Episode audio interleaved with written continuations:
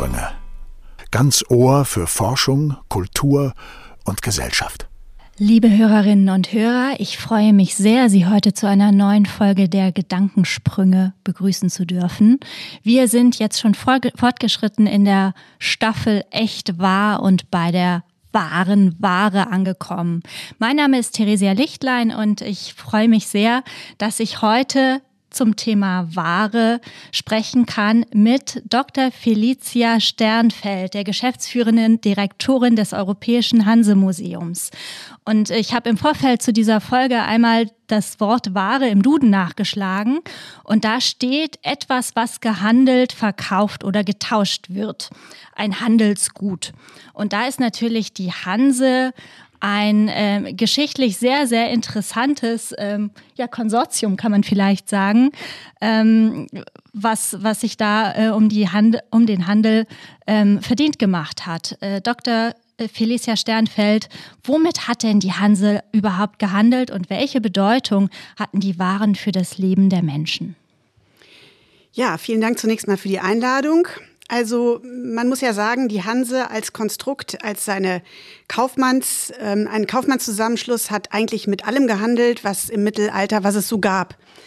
Ganz besonders, und an so einer Stelle kann man natürlich ganz wunderbar darüber reden, ähm, haben sie aber äh, vor allem über längere Strecken, nämlich man kann sagen äh, von Westeuropa bis Osteuropa, ähm, mit Waren gehandelt, ähm, wie zum Beispiel alltägliche Waren, Bier, Weizen, Gerste, Holz.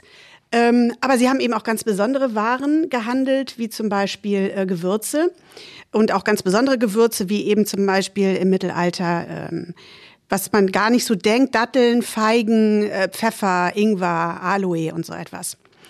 Und äh, man muss sich vorstellen, dass die ähm, Kaufleute gerade diese besonderen Sachen in Novgorod eingekauft haben, in den Kontoren gehandelt haben und ähm, bis in den Westen, bis nach Brügge gebracht haben und transportiert haben. Und die Hanse war ein Handelsnetzwerk, was über mehrere Jahrhunderte dauerte. Deswegen sind auch die Dinge, die sie gehandelt haben und die sie auch äh, sozusagen über Europa verteilt haben, natürlich äh, ist eine große Menge an Gütern.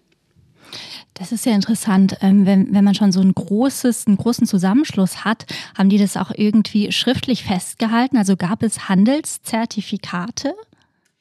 Ja, das wäre schön, wenn wir sowas hätten, aber leider gab es das nicht. Die Hanse war eben ein loser Zusammenschluss, am Anfang tatsächlich nur von Kaufleuten und am Schluss etwas später von Städten, in denen die Kaufleute eben ihre, ähm, ihre, Stadt, ihre Stadtrechte hatten. Und ähm, es gibt äh, vor allem Dokumente, wie sie sich getroffen haben. Das macht eigentlich die Hanse aus. Das sind die sogenannten Hanse-Rezesse. Und äh, man kann die Hanse festmachen an diesen Rezessen. Diese Rezesse sind geschrieben worden, nachdem sich die Hansekaufleute getroffen haben auf sogenannten Hansetagen. Und ähm, das war regelmäßig der Fall und man kann eben sagen, ab dem 12. Jahrhundert bis ins 17. Jahrhundert. Aber so ein schönes Dokument äh, oder ein Siegel oder eine Vereinbarung, die gibt es leider nicht. Ja, da hat sich, glaube ich, äh, mittlerweile ein bisschen was getan, weil wir jetzt sogar über digitale Zertifikate reden. Und das äh, tun wir mit Andreas Wittke. Der ist Bereichsleitung für digitale Zertifikate am Institut für interaktive Systeme an der Technischen Hochschule in Lübeck. Andreas Wittke, ähm, der Begriff der Ware ist ja auch immer ganz eng verknüpft mit dem Wert eines Produktes, weitergefasst mit dem Wert einer Leistung. Welche Rolle nimmt denn dabei ein Zertifikat ein? Ja, moin erstmal und vielen Dank auch für die Einladung. Also wir beschäftigen uns ja sehr mit der Echtheit eines Zertifikats. Also das ist, kann man einmal technisch betrachten. Also ist die Geldnote oder wie wir jetzt auf Englisch sagen Bitcoin äh, fälschungssicher, ja oder nein? Und wie aufwendig ist es, den zu vervielfältigen? Also wir sagen ja Mining dazu heutzutage oder die Notenbanken sagen drucken. Und das andere, was du gefragt hast, ist halt, äh, was ist der Wert dort drauf? Also wir wissen ja, Inflation, der Wert kann fallen und steigen von Geld. Oder halt in der Kunst, das heißt ja immer die NFT, die diese berühmten Tokens, äh, die man in Kunst investieren kann, die dann im Wert steigen, hoffen, hoffen wir. Und der Wert eines Kunstobjektes, ist von der Gesellschaft abhängig. Also wie wertschätzend machen wir ein digitales Objekt? Also wie einmalig ist es? Und bei den NFTs, also digitales Eigentum, sagen wir, ist der Eigentum begrenzt. Also wir verknappen die Kunst. Mhm. Und so dadurch, wie Sammlerobjekte, können wir plötzlich sagen, guck mal, davon gibt es nur fünf oder eins. Mehr gibt es davon nicht. Und das kann auch nicht vervielfältigt werden. wenn man dieses eine hat, dann sagt die Gesellschaft, oh, das ist wert. Und der Wert wird dann im Auktionshaus festgelegt. Ja, großartig. Ähm, ich glaube, was man auch niemals vervielfältigen kann, ist ein Mensch und das Aussehen eines Menschen. Ähm, bei mir hier ist auch Professor Peter Sieg, Direktor der Klinik für Kiefer- und Gesichtschirurgie an der Universität zu Lübeck. Ähm, Professor Sieg, inwiefern ist denn Aussehen eine Ware? Ja, auch erstmal vielen Dank für die Einladung. Wir reden jetzt, wenn wir von Aussehen reden, wahrscheinlich vorwiegend von dem Aussehen im Gesicht. Davon gehe ich mal einfach aus. Und zweifelsfrei ist es so, wenn man sich das Gesicht des Menschen anschaut, oder man kann sagen, dass zumindest in keiner anderen Körperregion des Menschen äh, ästhetische Aspekte einen solchen Stellenwert einnehmen wie, äh, wie im Gesicht, neben funktionellen Aspekten, die das Gesicht natürlich hat. Mm. Oder anders gesagt, Gesicht hat sicher viele Funktionen, aber mindestens eine Funktion, und da kommen wir äh, zu Ihrer Frage, äh, ist, dass das Gesicht als Kommunikationsmittel dient, also als Kommunikationsplattform. Wir interagieren mit dem Gesicht, wir tauschen uns aus.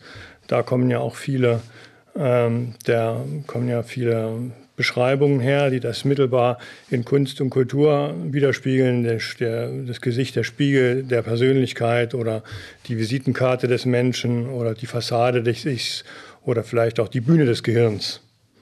Mhm.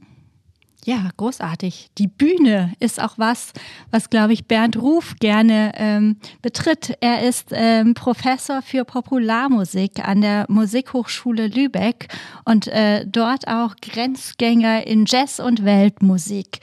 Ähm, Bernd Ruf, äh, inwiefern gibt es eigentlich schöne Musik und verkauft die sich besser? Ja, das sind ja schon spannende Ansätze hier schön hier zu sein. Gibt es schöne Musik? Ähm, ist Schönheit überhaupt eine Kategorie für Musik? Äh, ich glaube, das sind, das sind, ganz unterschiedliche Zugänge. Es gibt natürlich bestimmte äh, Normen, Allgemeinplätze, also eine, Ästhetik, die äh, durch die Sozialisation begründet, äh, einem Großteil der Menschheit äh, mehr gefällt auch entsprechend unterstützt durch, durch äh, die Industrie und durch die Werbe ähm, und die ganze Werbeindustrie. Ähm, das heißt, dass, da gibt es natürlich bestimmte Normen, die man versucht zu erreichen, wenn man was verkaufen will. Also jetzt auch äh, als Musikstück. Also wie produziere ich einen Hit? Äh, das Seltsame ist nur, dass man halt einen Hit dann doch nicht produzieren kann. Also er lässt sich nicht produzieren.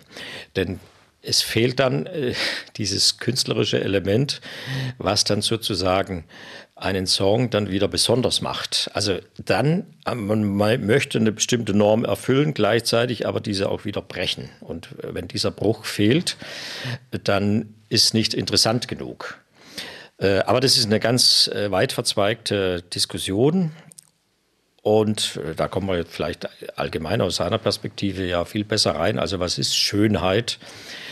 Ähm, man spricht davon, äh, klassische Musik sei schön. Was, was ist klassische Musik? Da haben wir natürlich auch zwei unterschiedliche Begriffs, äh, Begrifflichkeiten. Das eine ist äh, der epochale Begriff, die Klassik, also eine bestimmte Zeit. Und dann steht der Begriff Klassik oder klassisch äh, auch als allgemeiner Begriff für eine bestimmte Norm, für eine bestimmte Ausgewogenheit, für eine bestimmte, also ob das im Aussehen ist, eine bestimmte Symmetrie oder ob eine bestimmte ähm, ähm, also das Verhältnis von laut und leise in der Popmusik sind die Songs meistens auf einer Lautstärke. In der, in der klassischen Musik, epochalen Begriff wiederum, bei Beethoven ist genau das Gegenteil der Fall, macht äh, die Musik so interessant. Also es ist ein ganz äh, großes Spannungsfeld äh, und, und irrer Begriff, mit dem man sich da beschäftigt. Also will man, will man den Begriff Schönheit auf Musik überhaupt beziehen, wenn man künstlerisch tätig ist? Fragezeichen. Peter also, Sieg. Ja, ich finde das, Entschuldigung, dass ich dazwischen gehe. Ich finde das äh, sehr interessant, wie Bernd das beschreibt, weil in meinem, in meinem Gefühl und den Dingen, die ich darüber gelesen, gelernt oder erfahren habe, habe ich immer den Eindruck gehabt, dass der entscheidende Unterschied in der Beurteilung des Begr vielleicht des Begriffes Schönheit oder Attraktivität, der entscheidende Unterschied zwischen Kunst und zum Beispiel der Beurteilung von Gesichtern darin besteht, dass ich immer in der Kunst immer unterstellen würde, ist doch weitgehend Geschmacksfrage, von kulturellen Aspekten abhängig in solchen Dingen.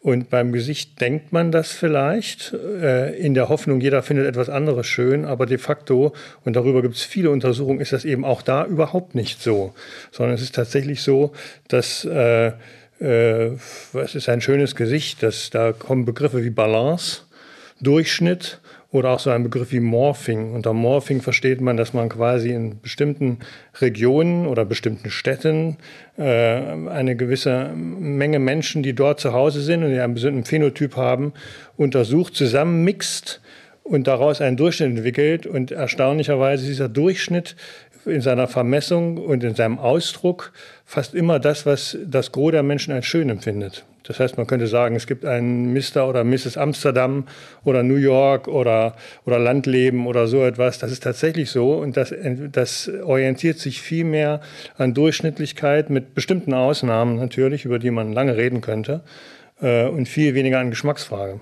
Meine, das ist ja das Prinzip von Algorithmen das sozusagen dann eben, oder weiß Andreas natürlich viel, viel mehr darüber.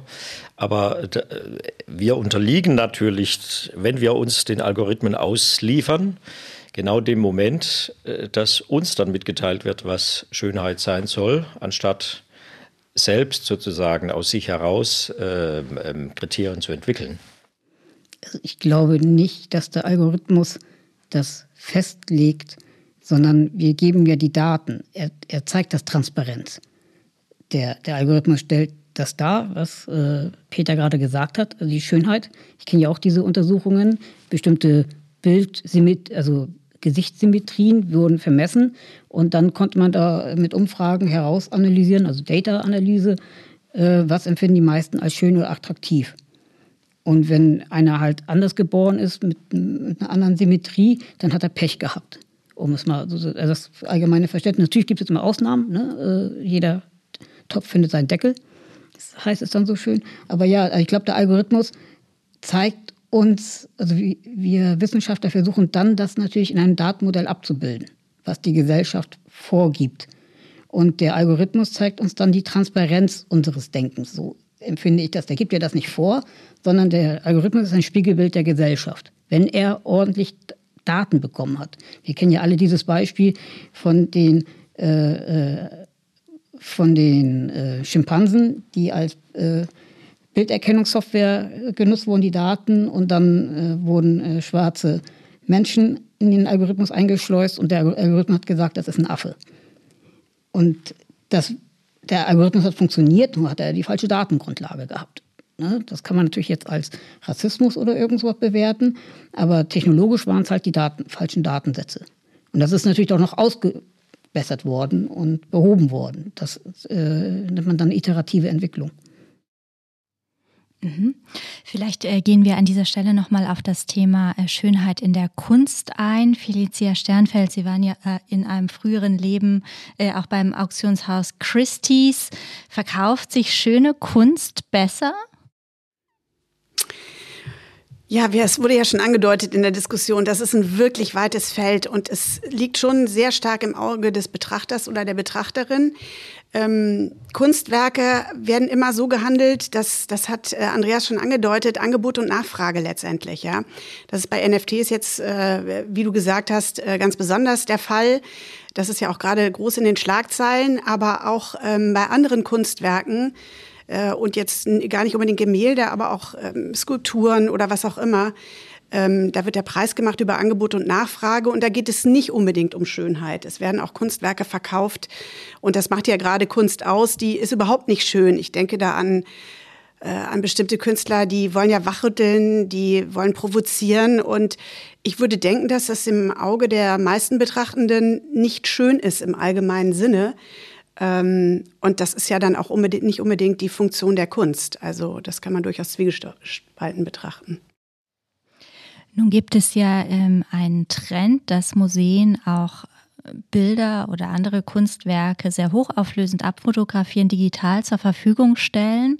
Ähm, das nennt sich Open Glam und ist, glaube ich, relativ kontrovers diskutiert in der Museumsszene. Äh, Felicia, kannst du dazu vielleicht noch mal ein bisschen was erzählen? Ja, sehr gerne. Ähm, das ist ähm, ein Trend, den es schon länger gibt natürlich. Ähm, es geht darum, dass die Kunstwerke, also die Grundfrage ist, wem gehören die Kunstwerke oder die Werke insgesamt, die wir aufbewahren in unserem, in unserem Gedächtnis, in unserem kulturellen Erbe. Bleiben wir mal ganz einfach bei den Kunstwerken oder bei den Gemälden. Die werden äh, durch Zufälle, durch Sammlung, wie auch immer, kommen die in ein Museum. Äh, wem gehört es denn dann, dieses, dieses Werk? Und ähm, viele Museen, auch ganz große Museen, gehen inzwischen dazu über zu sagen, äh, diese Kunstwerke gehören eigentlich der Allgemeinheit, wir bewahren sie nur auf. Ich bin tatsächlich selber eine große Verfechterin davon, weil ich fest daran glaube, dass die Museen eigentlich die Bewahrer sind dieser Werke. Und das bedeutet, also es gibt einige Museen, die da ganz nach vorne schreiten, wie zum Beispiel das Rijksmuseum in Amsterdam oder die Nationalgalerie in Kopenhagen, die ganz ähm, absichtsvoll ihre Werke auch besonders gut digitalisieren, damit sie eben auch benutzt werden können und äh, die eben sagen, äh, wir stellen das auch zur Verfügung. Die Menschen können damit arbeiten. Das Museum für Kunst und Gewerbe übrigens in Hamburg ist eines der Museen, die auch diese, ähm, diese Art zu arbeiten haben. Und ähm, auch wenn es dann für Dinge genutzt wird, die eigentlich gar nicht unbedingt vielleicht so geplant waren, ich sage jetzt mal, in China werden äh, darauf, daraus Tassen gemacht oder darauf abgebildet. Ähm, die Idee ist dann zu sagen, die Qualität der Tasse ist dann aber immerhin gut und es ist nicht irgendwie die Nachtwache in ganz schlechter Auflösung und die Tasse sieht dann ganz schrecklich aus, sondern wenn wollen wir das, was wir, was wir hier bewahren, auch in einer guten Qualität zur Verfügung stellen. Und das finde ich ganz richtig. Und ich glaube, dass das auch die Zukunft ist. Also immer mehr Museen schließen sich dem an, Bibliotheken, Archive natürlich sowieso. Und die Idee ist, dass es möglichst vielen Menschen auch zugänglich gemacht wird dadurch. Mhm. Jetzt sprechen wir hier natürlich von Kunstwerken, ähm, deren Urheber ähm, vielleicht auch schon vor vielen Jahrhunderten gelebt haben. Wie ist es denn mit unseren ähm, derzeit aktiven Künstlerinnen und Künstlern? Bernd, Du bist selbst Musiker. Ähm, kann man denn so als Musiker überhaupt noch Geld verdienen? Oh, das sind jetzt ganz unterschiedliche Fragen. Das eine ist die Frage nach dem Urheberrecht und das andere ist jetzt, wie finanziert man eigentlich sein Musiker, Musikerinnen-Dasein? Vielleicht spanne ich nochmal den Bogen jetzt zum, zum Urheberrecht. Äh, das ist also im, zumindest im Bereich der Musik ganz klar geregelt. Ähm, also AutorInnen, die vor mehr als 70 Jahren verstorben sind, deren Werke sind quasi urheberrechtlich frei. Äh, alle anderen, also die jünger sind, deren Werke sind urheberrechtlich geschützt und auch von den Lebenden natürlich geschützt. Und dieses Recht ist unveräußerlich. Das heißt, äh, auch wenn ich mein musikalisches Werk jetzt anderen zur Verfügung stelle, bleibt die Urheberschaft äh, immer bei mir.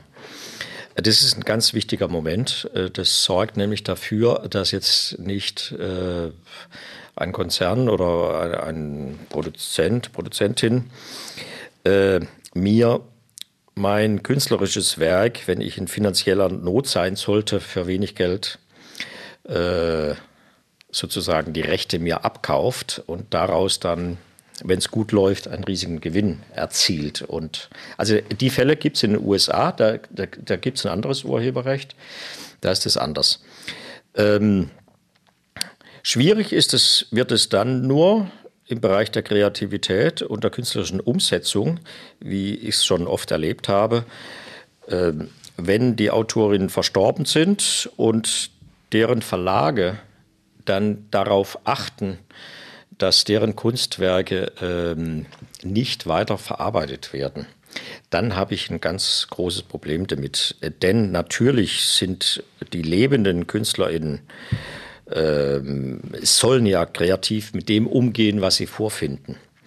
Und wenn sie das nicht dürfen, weil nämlich ein Verlag glaubt oder Erben glauben, dass das Werk nur so und so sein darf, äh, dann ist es ein ganz großes Missverständnis. Und äh, selbst bei Komponistinnen, äh, also Igor Strawinski Beispiel, der hat seine Werke sein ganzes Leben lang immer wieder verändert und überarbeitet. Also das ist, es gibt nichts, was bleibt im künstlerischen Bereich, ob Musik oder bildende Kunst oder irgendwie wie auch immer.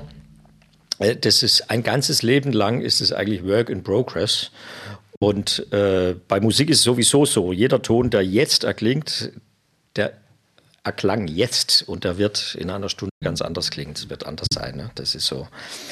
Äh, aber ich sehe schon, Peter möchte kurz was sagen, bevor ich dann später das können wir auch noch später machen, ob man jetzt von Musik leben kann oder nicht. Ich würde gerne euch beide was fragen. Ich habe zugehört und äh, sowohl was die äh, Musik betrifft, als auch äh, was die ähm, was es Bilder betrifft und, und die äh, bildende Kunst betrifft, äh, diese, die Art heut, heutzutage hochqualifizierte Kopien zu erstellen, sowohl von Musik als auch zum Beispiel von Bildern, äh, führt das eurer Meinung nach eher zu einer positiven Verbreitung der Kunst oder zu einer Inflation, die eigentlich stört?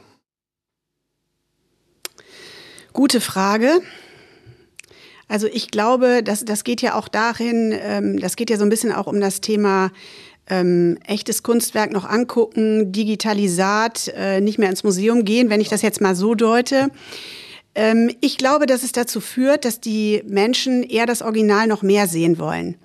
Also wir sehen zum Beispiel auch bei uns im Museum, dass äh, wir sind ja viel digitaler unterwegs, eben seit Corona. Wir haben digitale Führungen, wir machen viel mehr im digitalen Raum, äh, haben ganz andere Veranstaltungen auch etabliert. Die Leute kommen aber trotzdem ins Museum, weil sie die, die Objekte oder die Geschichte, wir haben ja ein bisschen auch ein anderes Museum, live erleben wollen als Erlebnis. Und das Erlebnis wird eigentlich noch wichtiger. Ich war letztes Jahr in Paris. Wenn Sie sich angucken, wer vor der Mona Lisa steht, dann ist das nicht zu ersetzen. Ja, die Original Mona Lisa gibt es eben nur dort an einer Stelle und die hat man entweder gesehen und damit ein Selfie gemacht. So sieht es nämlich aus davor oder nicht. Deswegen, also ich glaube, es fördert eher noch die Lust auf das Original. Also ich kann das bestätigen aus musikalischer Sicht, dass äh, jetzt die, die Live-Konzerte eben an Bedeutung gewinnen. Es war äh, vor der Digitalisierung äh, war es so, äh, dass durch Plattenverkäufen eben ein, ein groß, äh, war ein großer Teil der Einnahmen. Das ist komplett weggebrochen. Also was ich jetzt heute noch bei Spotify ist sozusagen äh, meine Musik weltweit verfügbar, wie noch nie, wie es noch nie zu Plattenzeiten war. Aber das Income ist so gering wie noch nie. Also was da zurückkommt, ist völlig vernachlässigbar. Ähm, aber äh, die Live-Konzerte, die jetzt durch Corona natürlich, das war jetzt ein ganz herber ein, aber das gehen wir, hoffen wir mal, dass das jetzt eine besondere Situation war, äh, wird sozusagen das Live-Konzert wieder sehr viel wichtiger sein. Und das ist dann durchaus vergleichbar, weil man natürlich digital, äh, sagen wir mal, jetzt Songs und Musik abrufen kann, jederzeit. Aber den Menschen dahinter, den kann man natürlich digital nicht erleben. Und, und den zu spüren und die Aura zu spüren, äh, dafür braucht man das Live-Event. Andreas Wittke hatte sich gerade gemeldet und möchte was dazu sagen. Ich kann das auch, also für hier auch dann nur bestätigen. Ähm, die Digitalisierung hilft der Verbreitung und die Bekanntmachung. Wir kennen das auch zum Beispiel von Instagram.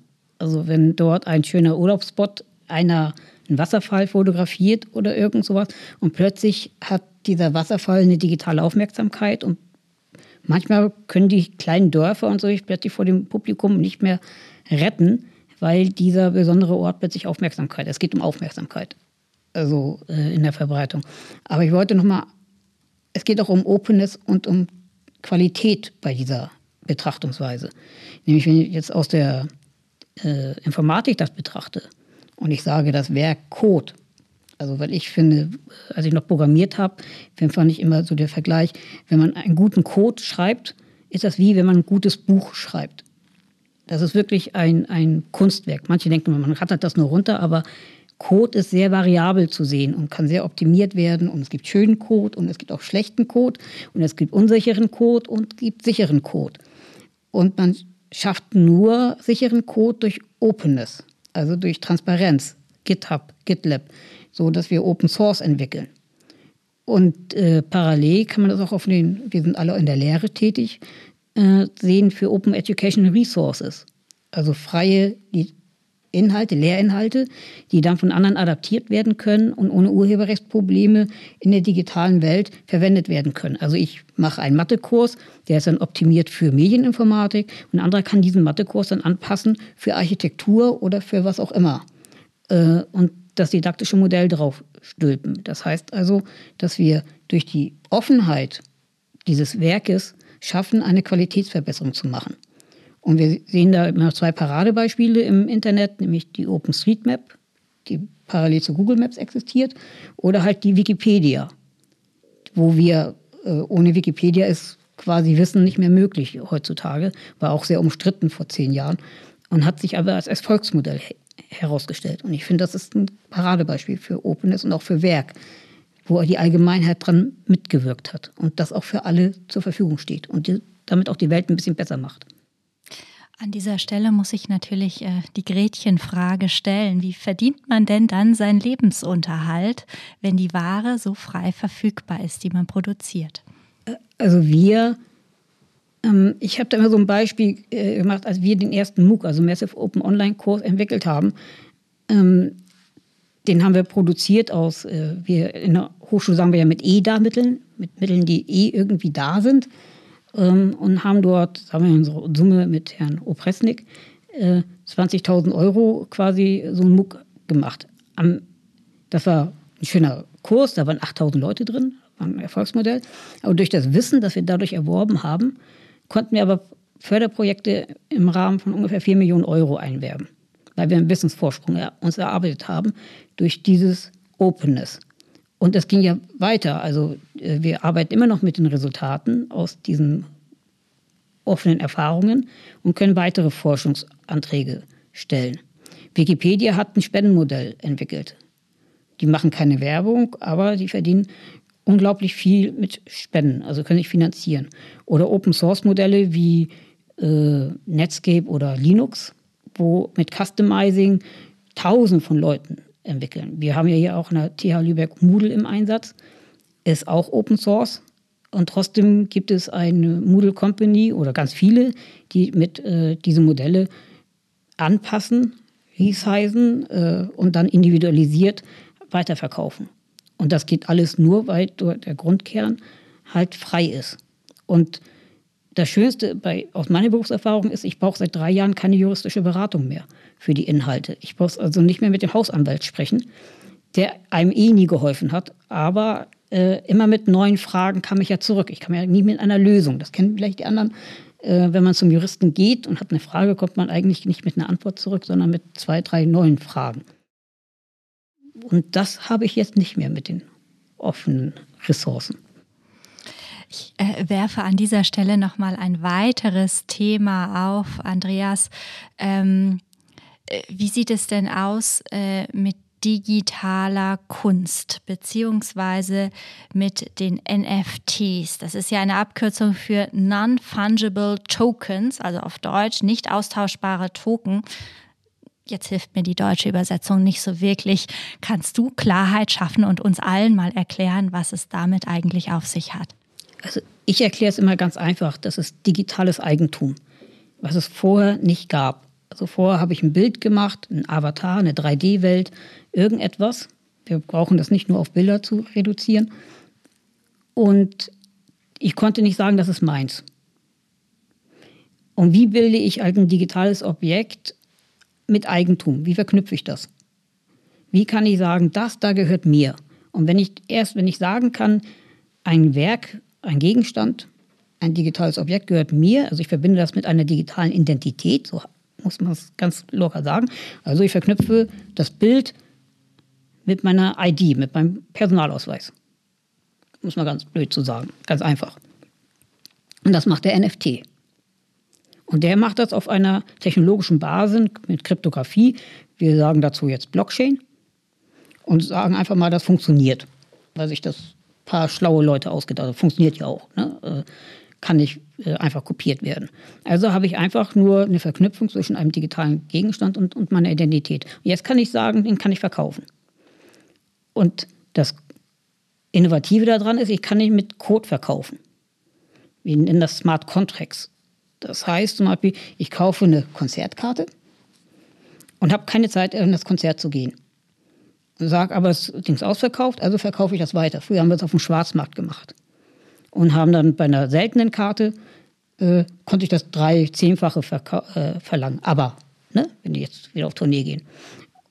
Aber der Hersteller sagt oder der Verkäufer sagt, du darfst das Ticket nur weiterverkaufen an eine andere digitale Identität mit 20% Gewinn. Und von diesen 20% Gewinn krieg, kriegst du 5% und der Konzertveranstalter kriegt 15%. Und das ging vorher nicht. Und heißt denn das für, für mich als Musiker jetzt mal, mal ganz konkret? Ne? Wir hatten früher Musik produziert, dann gab es ein Mastertape, also ich spreche jetzt von analogen Zeiten. Ähm, da hatte man seine Vinylschallplatte und dann konnte man das vielleicht auf, auf eine Kassette kopieren und so weiter. Äh, das waren alles eindeutige Kopien. Es gab nur ein Mastertape ne? und das liegt bei mir im Schrank. So. Ähm, jetzt ist ja so, die digitale Kopie ist eins zu eins die Kopie. Also äh, wie das Original. Es lässt sich kein Unterschied mehr feststellen, weder klanglich noch in irgendeiner sonstigen Art und Weise. Also und wenn das jetzt äh, auf den Streaming-Portalen jetzt weltweit unterwegs ist, bei YouTube sowieso umsonst, da gibt es dann nicht mal mehr ein, ein, äh, irgendwas zurück. Wie lässt sich jetzt, kann ich dann sagen, okay, jetzt dieser Song, da gibt es dann ein digitales Exemplar, was ich mit mir selbst verknüpfe? Oder wie, wie kann das aussehen? Äh, man, man darf das immer nicht verwechseln mit Kopierschutz. Na, also es gibt immer nur Tausende von Kopien. Aber es, das eine, also du bist der Besitzer. Und das kannst du nachweisen. Und momentan wird das sehr kritisch beäugt, ob das überhaupt einen Wert hat. Ich kann nachweisen, dass dieser Song mir gehört. Und äh, natürlich kann er trotzdem tausendmal kopiert werden. Aber trotzdem, hast du ja vorher auch gesagt, bist du der Urheber oder der Besitzer. Der geistige Inhalt gehört mir. Ja. Aber jetzt die Aufnahme an sich? Die Aufnahme an sich. So ist das äh, gedacht. Nun habe ich selber noch keine keine äh, NFTs hergestellt, weil mich stellen da auch ein, oft einige Fragen, wie der äh, beim Bild, wenn ich jetzt einen Photoshop-Filter rüberlaufen lasse, dann ist das Bild ja verfremdet und ich habe dann eine andere Kopie. Und wo ist dann die Eindeutigkeit zu meinem digitalen Objekt? Das kann ich nicht beantworten. Muss ich auch sagen. Da bin ich äh, noch auf die, auf die Wertdiskussion, die ist dann, äh, wenn ich dann eine einen Remix mache, auch wenn er nur hauchdünn ist, wie dann der Nachweis der Echtheit und des Besitzes dann weitergeht. Also ist das dann eine Blase, über die wir da diskutieren, also äh, oder nicht? Da bin ich auch gespannt. Ne? Also, äh, aber solche Sachen wie der erste Tweet, der auf Twitter erschienen ist, der wurde ja für einen äh, sozialen Zweck versteigert, der ist eindeutig. Beim Song aber das kennst du ja besser als ich, da gibt es ja zig Remixes und, und äh, Sachen. Da sehe ich das durchaus kritisch, diese Technologie. Darf ich nochmal fragen, gibt es nun eine digitale Signatur auf Musik oder nicht? Also kann man die signieren in irgendeiner Form digital, so dass es ein Original gibt, was immer wieder dir zuzuordnen ist? Also es gibt einen bestimmten digitalen Code, den man äh, jeder digitalen Aufnahme mitgibt. Äh, an diesem Code äh, werden jetzt Rundfunkanstalten den Song äh, den Urhebern zuordnen. Und dann läuft es über GEMA, also über die Urheberrechtsgesellschaft, laufen dann die Tantiemen dann darüber. Aber das hat jetzt nichts zu tun mit NFT. Ähm, und äh, also dieser, dieser digitalen Verbreitung insgesamt, ne, da spielt dieser Code keine Rolle. Also es lässt sich dann auch nicht zuordnen. Ne? Also. also. man kann zu jedem digitalen Objekt eindeutig, also ein Hashwert drüber laufen lassen, eine Eindeutigkeit haben. Und dann ist diese Datei, die, also wir machen das ja mit Urkunden, mit Master, Bachelor-Urkunden. Also wenn diese digitalisiert wird, gibt es die nur einmal. So, ne, ich, äh, der Abschluss, äh, äh, hier ist dein Führerschein, hier ist dein Personalausweis, das wird gehasht, äh, gibt es ein einzelnes digitales Objekt, ein NFT, und das ist mit meiner Identität verknüpft. Und wenn ich diese Datei verändere, dann sagt der Validierungscode, das ist nicht mehr gleich. Muss ich mir das so vorstellen, wie, also jetzt mal ganz laienhaft gesprochen, wie ein PDF, was ich theoretisch auch nicht verändern kann? Ja. Nur auf einer höheren Ebene sozusagen? Ja, genau. Okay. Mhm. Genau das ist es. Früher haben wir das mit einem Siegel, PDF, äh, mit einem elektronischen Siegel gemacht und mit einer digitalen Signatur. Das hat ein paar Nachteile. Jetzt wenn wir zum technisch werden. Ne? Also wenn der, wenn der Aussteller wegfällt, wir, wir kamen ja aus dem Flüchtlingsprojekt, also was passiert, wenn die Hochschule weggebombt wird in Aleppo, wo bleiben dann die, wo bleibt dann der Beweis, dass es wirklich diese Universität gab. Und äh, wenn man das halt ein bisschen genauer betrachtet, wird das komplex. Aber im Prinzip ist es genau das. Ne? Wir haben eine Signatur, stellen es auf und dieses Dokument ist nicht veränderbar. Aber da, bei Musik wollen wir das ja nicht. Wir wollen ja einen Remix haben oder eine Anpassung, aber wir wollen trotzdem das Eigentum haben und darüber uns, unser Urheberrecht bzw. unser Geld auch äh, verdienen. Also für uns MusikerInnen ist das Problem letztlich der, da kommen wir jetzt vielleicht auf die, die wahre, wahre, auf das Thema an sich zurück, dass der Wert in der ähm, Öffentlichkeit an sich äh, zurückging. Ne? Also äh, der Wert, wie Musik wahrgenommen wird. Vor allem jetzt in der Corona-Zeit, wo dann kostenfrei sozusagen Livestreams äh, an der Tagesordnung waren und äh, also die Musik ist einfach komplett digital verfügbar. Und die Erwartungshaltung der Menschen geht in die Richtung sozusagen, dass Musik ist einfach frei, kann nichts kosten. Und die Frage ist, wie können diejenigen, die die Musik herstellen, dann eigentlich äh, ihr Leben finanzieren? Wo ist sozusagen das Income, wo kommt es zurück? Ich, ich das da ist immer, ein ganz großes Problem. Ich habe da immer eine Gegenfrage. Gibt es, wenn der Wert, also der, der käufliche Wert, so wenig wird, wird es dann weniger Musiker geben? Ähm, nee. das, ist, das erschwert vielleicht das Problem, dass es immer mehr MusikerInnen gibt.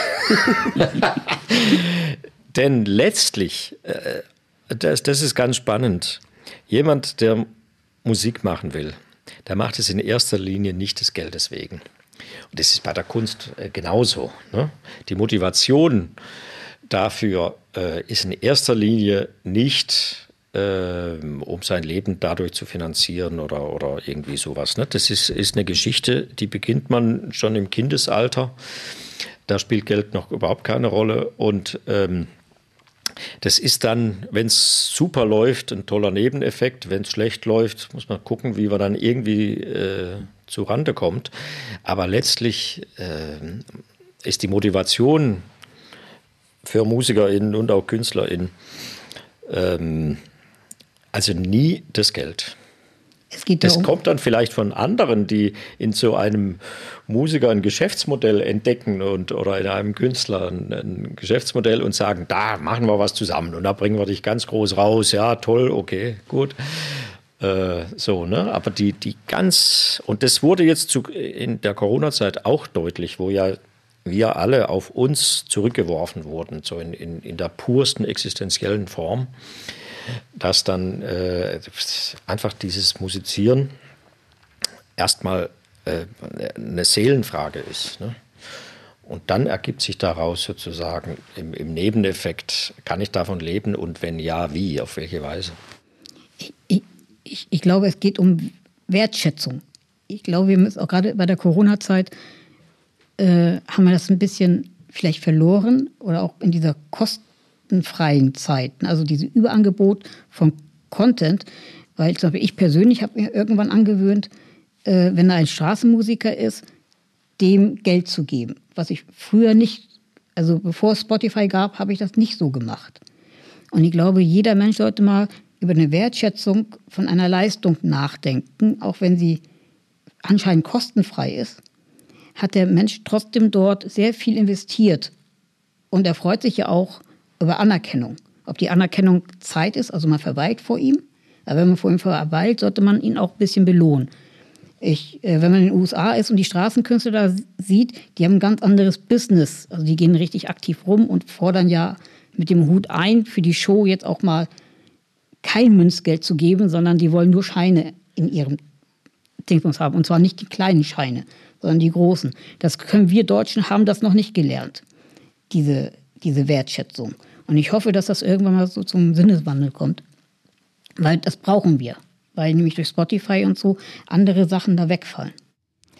Peter hatte dazu auch noch einen ja, ich, ich, bin sofort, ich würde Bernd nachfragen wollen. Äh, das hört man ja sehr gern und das hört man ja auch, in der Regel nimmt man das ja auch an, dass die Motivation, Musik zu machen, nicht unbedingt daran liegt, primär damit Geld zu verdienen, sondern es sich so ergibt, wie du sagst. Aber mal ganz praktisch, wenn es nun doch quasi eine große Einnahmequelle der, der Berufsmusiker wegfällt, indem nicht mehr Tonträger verkauft werden können oder nicht mehr verkauft werden, frage ich mich, ist es denn dann umgekehrt so, auch der Musiker muss ja essen und trinken, zumindest die, die davon dann leben. Ähm, ist es denn im umgekehrten Fall so, dass jetzt die, die, die Live-Konzerte nicht nur prozentual natürlich mehr seines Gehaltes ausmachen, sondern auch absolut so viel besser äh, bezahlt werden für Musiker, dass man davon leben kann. Ist das der Fall? Äh, natürlich nicht. Also ich meine jetzt, äh, gerade die letzten zwei Jahre war natürlich existenziell ein, ein wirklich Riesennotstand, ne, weil die ganzen Konzerte wegfielen, schlichtweg. Ne? Und ohne, ohne Förderprogramme und ob die jetzt äh, überall griffen, sei mal dahingestellt, aber jedenfalls grundsätzlich äh, ohne diese Programme wäre es nicht möglich gewesen. Und es sind viele, ähm, also gerade auch, das ist eine ganze Kette, die Veranstaltungskette. Äh, Veranstaltungstechniker, Technikerinnen und so weiter, haben viele aufgegeben. Also aktuell, es ist so, wenn man jetzt heute Konzerte äh, veranstalten will, es ist schwierig, technisches Personal zu finden, weil sich viele umorientiert haben ne, und mussten, umorientieren mussten. Und äh, also das aktuell ist das ein, ein riesiges Problem. Und ob wir wieder dahin kommen, dann auf den gleichen Level zu kommen, ähm, nur durch Live-Konzerte, ne, wie früher aus so einem Einnahmenmix, das muss man noch sehen. Also das ist alles gerade, denke ich, in einem riesigen Umbruch.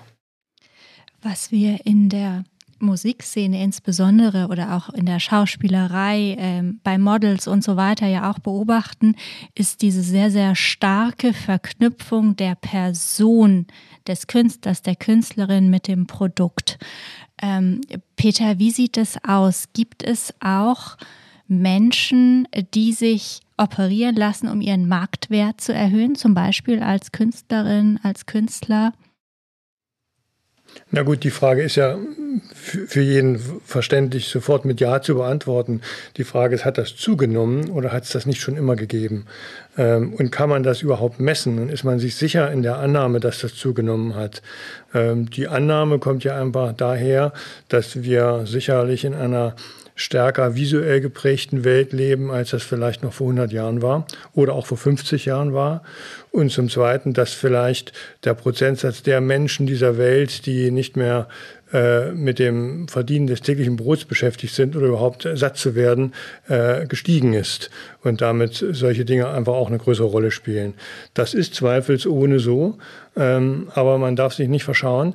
Also es ist zweifelsfrei so, dass ähm, sich zu schmücken, sein, sein Outfit äh, zu, zu verbessern oder irgendeinen Makel zu beheben, etwas war, was es schon immer gegeben hat. Ne, das geht bis in Höhlenmalereien zurück. Das geht also ganz weit. Ähm, und das kann sich jeder ja selber vorstellen. Das fängt mit Schmuck an und fängt tatsächlich mit Veränderungen der Körperoberfläche, geht das weiter bis zu ganz anderen Dingen heute. Je nach den Möglichkeiten, die es ihnen gab. Die Möglichkeiten sind zweifelsfrei natürlich auch in den letzten 50 Jahren massiv angestiegen. Insofern hat das eine gewisse Verbreitung gefunden. Aber ich würde mich nicht dahin, zu, äh, dahin versteigen, zu, äh, das in irgendeiner Form quantifizieren zu können.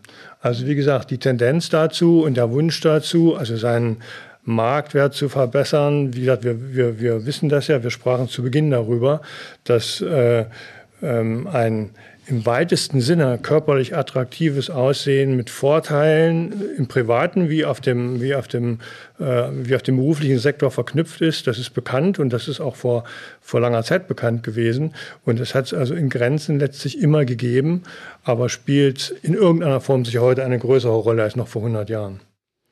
Darf ich dazu was fragen? Weil inwieweit nimmst du denn wahr, wir waren eben schon mal bei Instagram ganz kurz. Instagrammable muss man ja heute eigentlich sein. Junge Mädchen, gerade hat GNTM wieder angefangen. Ähm, nimmst du das wahr, dass es, also du sagst, du kannst es zwar nicht quantifizieren, aber du hast ja täglich damit zu tun, dass es ähm, einfach, ich würde mal sagen, in den letzten fünf Jahren alleine nochmal quantitativ zugenommen hat oder auch qualitativ mehr junge Mädchen, also das ist ja das, was man auch überall liest, mehr junge Mädchen, sie werden immer jünger und ähm, damit man eben auch auf Instagram äh, äh, reüssieren kann oder so. Das ist ja durchaus ein bedenklicher, vielleicht auch ein bedenklicher Weg, gerade wenn es junge Menschen betrifft, weil es ja eine gewisse Oberflächlichkeit hat. Ja. Also das, das hat jetzt wieder ganz viele Aspekte. Darüber könnten wir allein den ganzen Nachmittag reden. Das glaube ich. Ohne Frage.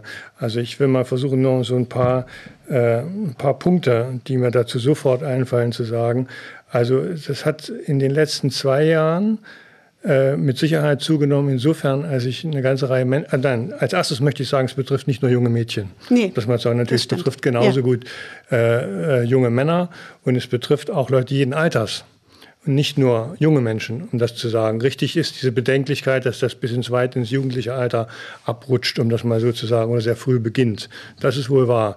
Und was man auch sagen kann, und das ist ein Zeitraum, den ich vielleicht, wo, wo mir sofort was zu einfällt, ist, dass in den letzten zwei Jahren einfach zunehmend Menschen zu mir kommen, die ihr Äußeres, ihr Äußeres im Gesicht, also in dem Bereich, den man im Computer sieht oder den man bei bei äh, Online-Konferenzen und sowas wahrnimmt, die das, auch, die das auch zum Ausdruck bringen. Die kommen und sagen, okay, ich sehe mich da immer selbst, andere sehen mich immer und man schaut sich immer an, jetzt fällt mir umso mehr auf, dass, weiß ich nicht, meine Nase schief ist oder dit und dat, äh, in irgendeiner Form was stört, wo man sich einen Vorteil erhofft, wenn man das, äh, wenn man das behebt.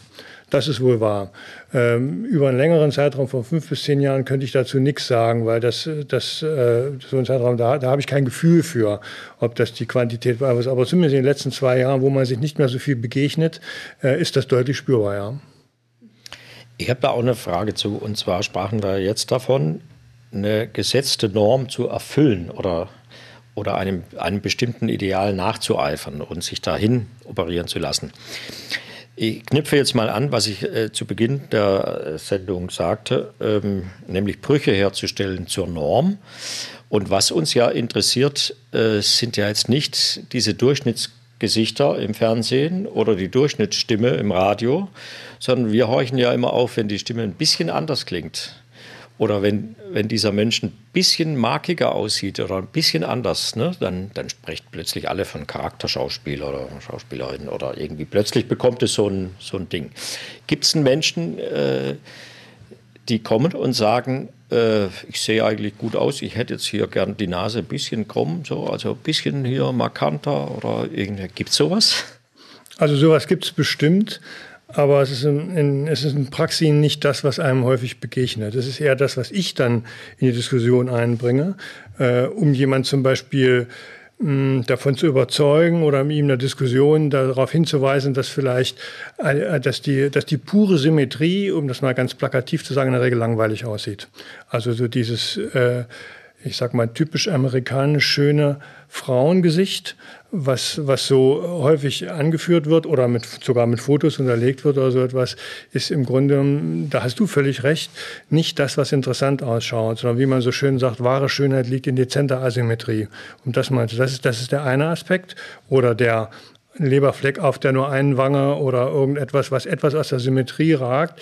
Das Problem dabei ist, dass das eben ganz feine Nuancen sind. Und es gibt da äh, bei allen Dingen, die man so an Asymmetrie in seinem ganzen Körper mitbringt, immer einen gewissen Bereich, der sofort Interesse weckt, der interessant ist, der auch in irgendeiner Form attraktiv wahrgenommen wird. Und dann gibt es einen Punkt, wo das ganz schnell kippt.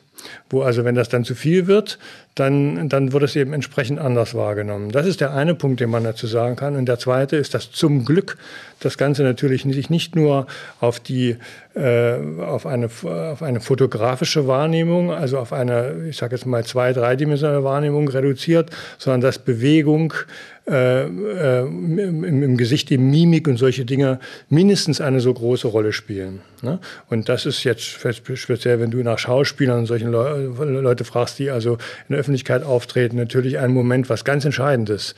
Neben der, neben der reinen Physiognomie sind die Dinge, die Beweglichkeit, Lebhaftigkeit ausdrücken und so etwas, welche die zum Glück äh, in der Wahrnehmung mindestens so bedeutsam sind. Genau, ich würde da noch was anschließen. Ähm, es, es, gibt da ein großes Missverständnis, glaube ich, behaupte ich jetzt so als, als These bei äh, Vermarktungsagenturen. Äh, wenn wir jetzt zum Beispiel jetzt von Hits, also wie, wie schreibe ich einen Hit? Ne?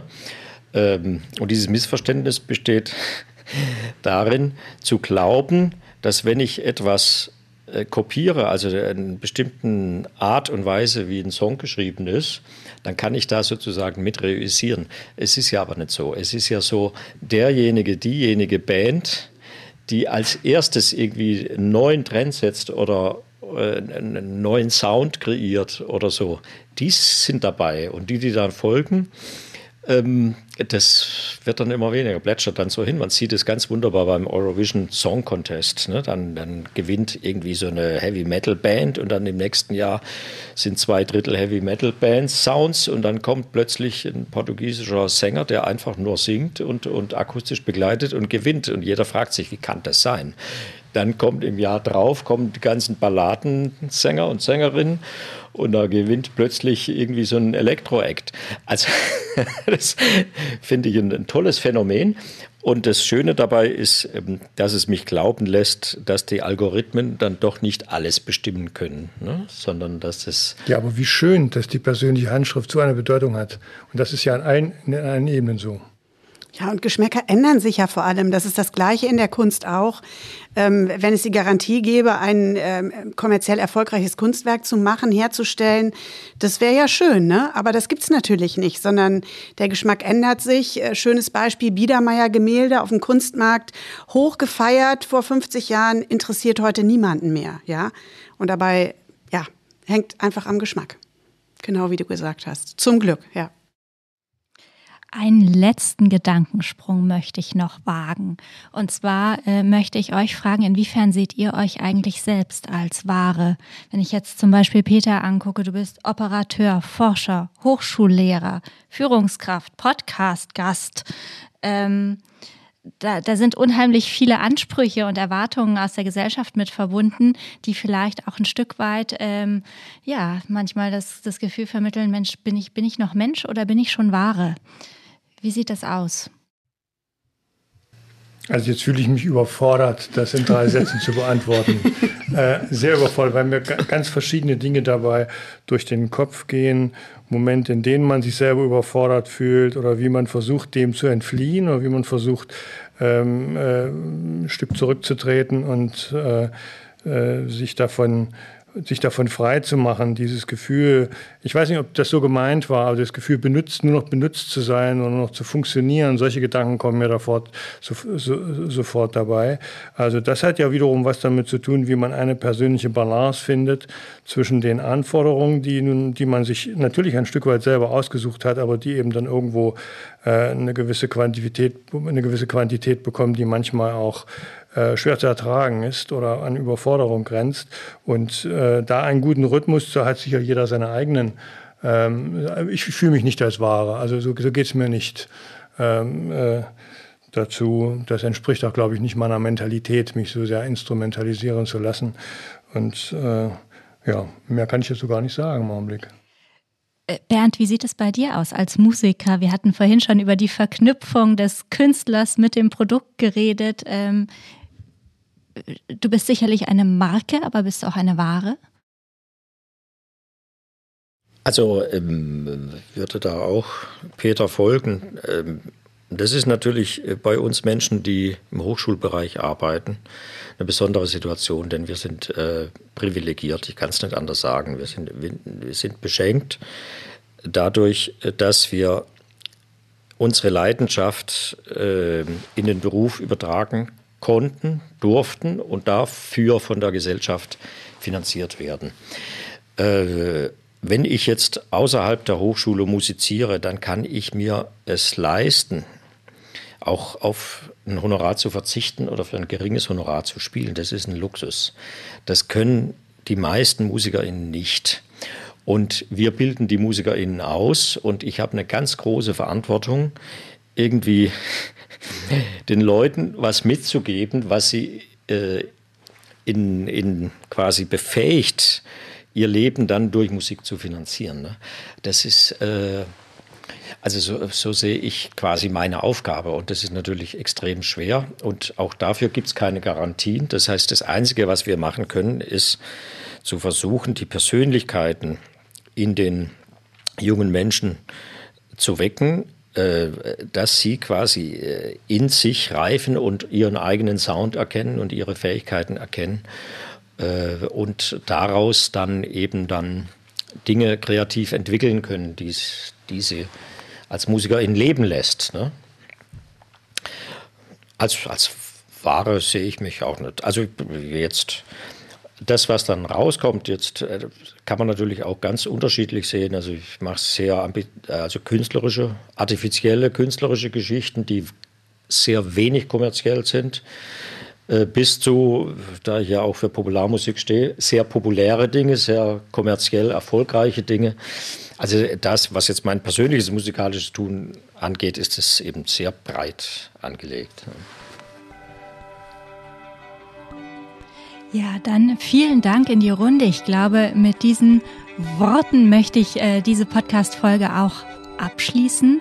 Wir hören aus der Staffel Echt wahr in einem Monat noch eine weitere Folge zum Thema Wahrzeichen und danach wird eine neue Staffel beginnen, die ich jetzt aber noch nicht verrate, sondern dann beim nächsten Mal bitte wieder einschalten und äh, dann werden wir das verkünden. Machen Sie es gut, bis zum nächsten Mal. Tschüss. Gedankensprünge. Ganz Ohr für Forschung, Kultur und Gesellschaft.